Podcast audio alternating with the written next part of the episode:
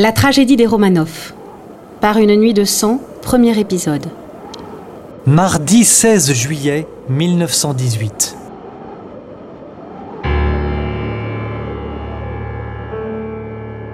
Il est aux alentours de minuit. Dans la grande villa où ils sont emprisonnés depuis le mois d'avril, il y a déjà trois mois, il y a soudainement un peu d'agitation. Les otages très spéciaux qui sont au centre de la scène, ils sont au nombre de 11, doivent quitter le rez-de-chaussée où ils résident pour descendre dans un sous-sol.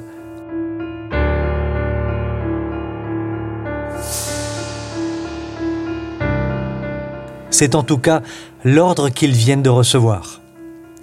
Dans quel endroit se passe la scène? Eh bien, dans la ville nommée Villa Ipatiev, du nom de l'un de ses anciens propriétaires, à Yekaterinbourg. Nous sommes en Russie, à 1400 km à l'est de Moscou, dans l'Oural. La villa construite au milieu du 19e siècle est une maison somptueuse, construite sur trois niveaux et mesurant plus de 550 mètres carrés. Le souffle de l'histoire. Pour nous accompagner tout au long de cette série, de cette histoire exceptionnelle à bien des égards, un invité de marque a accepté de nous répondre, Vladimir Fedorovski, un écrivain très prolifique et bien connu. Vladimir est aussi ancien diplomate russe.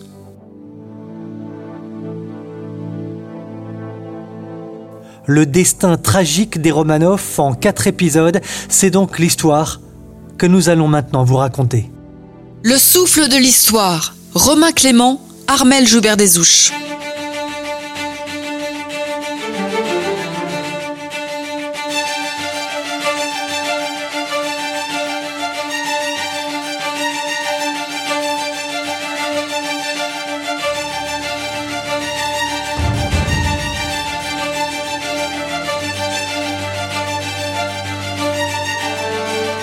La famille s'est habillée rapidement. Un père de famille, Nicolas, porte son fils Alexis dans les bras, son épouse Alexandra le suit, et puis sortent tour à tour les quatre filles du couple, Olga, Tatiana, Anastasia et enfin Maria. Le médecin, le cuisinier, le valet et la femme de chambre ferment la marche. Le cortège descend les 23 marches d'un petit escalier, puis il est poussé à entrer dans une petite pièce, ici, au plafond voûté. La pièce est, est vide. À la demande de Nicolas, on apporte trois chaises. Il n'y aura rien de plus.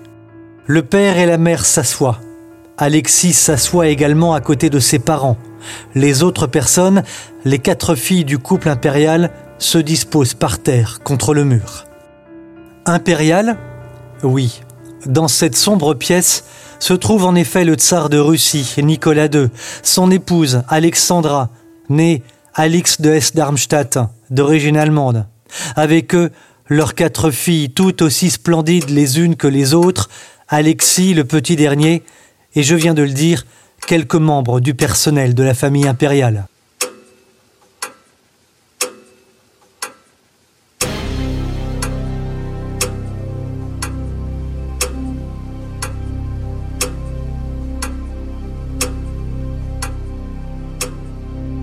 Une attente longue, interminable, mais une attente surtout angoissante commence.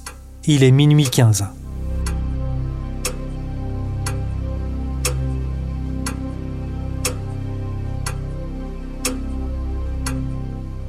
Mais pourquoi a-t-on placé ici la famille impériale?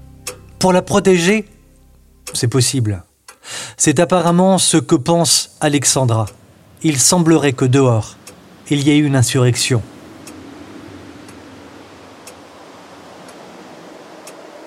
Contre qui? Eh bien, on ne le sait pas encore. On parle aussi de l'arrivée imminente des Russes blancs.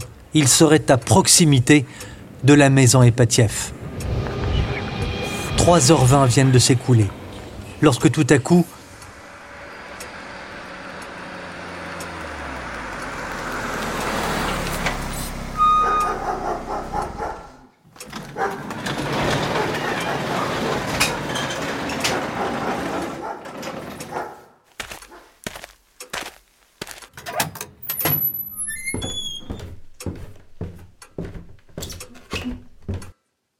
Olga, Tatiana, rapprochez-vous un peu de votre mère. Maria un peu à droite. Docteur, un peu à gauche, s'il vous plaît. C'est bien. Maintenant, nous pouvons voir tout le monde. Dans quelques secondes, dans cette pièce au plafond voûté, dans cette pièce où attendent onze personnes, une tragédie va avoir lieu.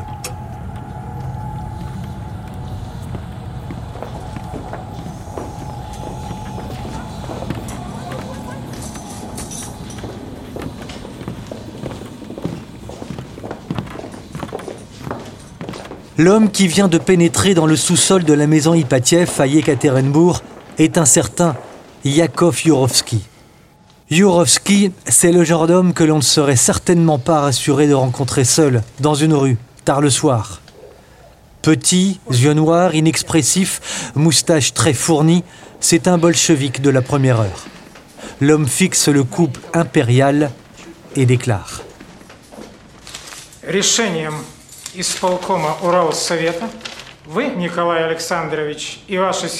Selon l'ordre du Soviet suprême, vous, Nicolas Alexandrovitch, et votre famille êtes condamnés à mort. Et devez être fusillés. Maintenant.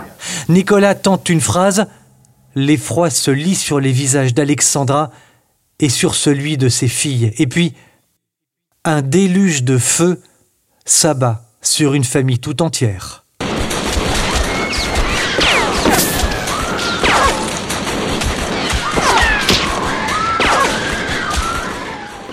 Vladimir Fedorovski est un ancien diplomate russe, il est aussi écrivain. Il a produit de très nombreux ouvrages, dont le roman des tsars publié en 2013. Vladimir revient avec nous sur cet instant tragique. C'est terrible, vous comprenez, ils ont été achevés dans des conditions absolument épouvantables, parce que hum, euh, non seulement le tsar et la tsarine ont été tués, mais ils ont été achevés avec les baïonnettes. Les enfants ont été achevés par, par les baïonnettes. On connaît maintenant hum, euh, plus ou moins les détails de ça, parce qu'ils ont été racontés par les seuls témoins de là-bas survivants, c'est-à-dire participants de ce commando Yurovsky, mais enfin bref, tout ça c'est- évidemment la logique du système d'extermination. Mon ami Yakovlev, il dit ils ont tué 25 millions de gens, Lénine, Trotsky et Staline, mais l'assassinat du tsar, c'est un assassinat symbolique. Vladimir, comment expliquer que les auteurs de l'assassinat s'enregistrent, enregistrent leurs témoignages? On a du Ah. mal à comprendre Ah, cela. moi, c'est mal à comprendre, mais vous savez, souvent en Occident, on ne comprend pas la logique du système, etc. Vous savez, ce qui était à l'origine de ça, c'est un grand dirigeant de l'époque de, Bor- de, de, de Gorbatchev, numéro 2, le vrai fossoyeur du communisme d'ailleurs, qui s'appelait Alexandre Yakovlev.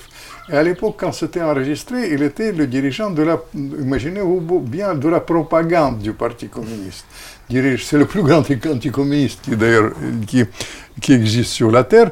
Extraordinaire personnage, une sorte de saint aussi.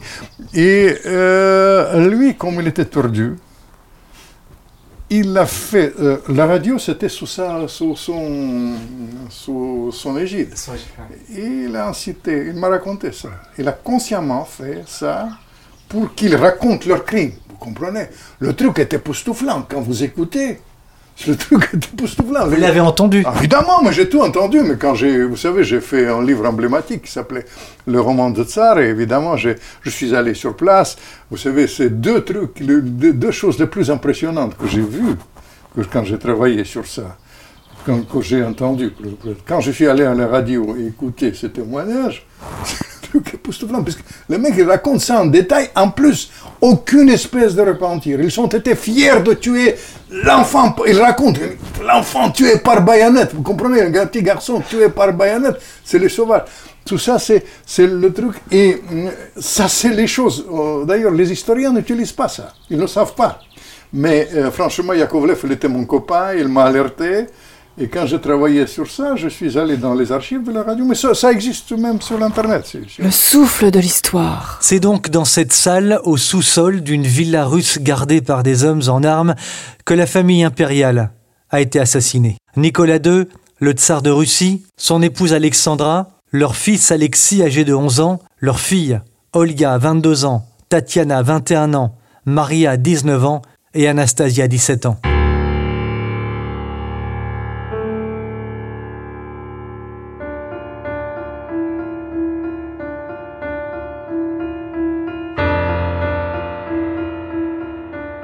Sont également assassinés leur personnel. Tirés à bout portant sur des adultes, un enfant et sur quatre jeunes femmes désarmées, la lâcheté des bourreaux bolcheviques ne va pas s'arrêter là.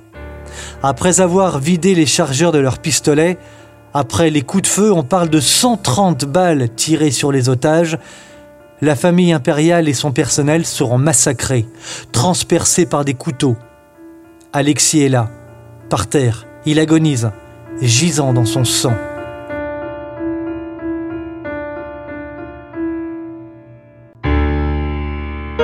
Il est achevé d'un nouveau coup de baïonnette. Pavel Medvedev, l'un des gardiens présents ce jour-là, avouera lui-même On a tapé sur les corps. La scène est horrible manifestement, mais elle est réelle. La salle du massacre dans laquelle tout était calme il y a quelques secondes encore vient brusquement de se remplir d'une fumée bleue très épaisse. Le parquet est maculé de sang.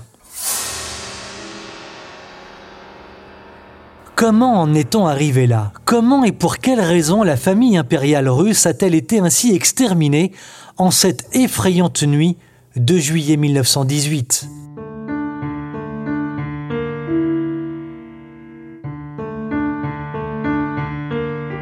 Le souffle de l'histoire.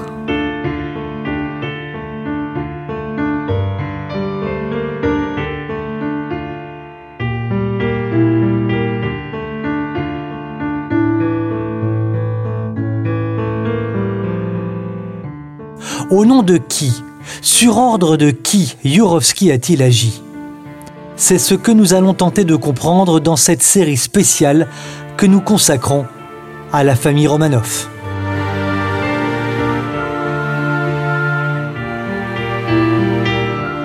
Retrouvez la suite de la tragédie des Romanov avec Armel Joubert-Desouches.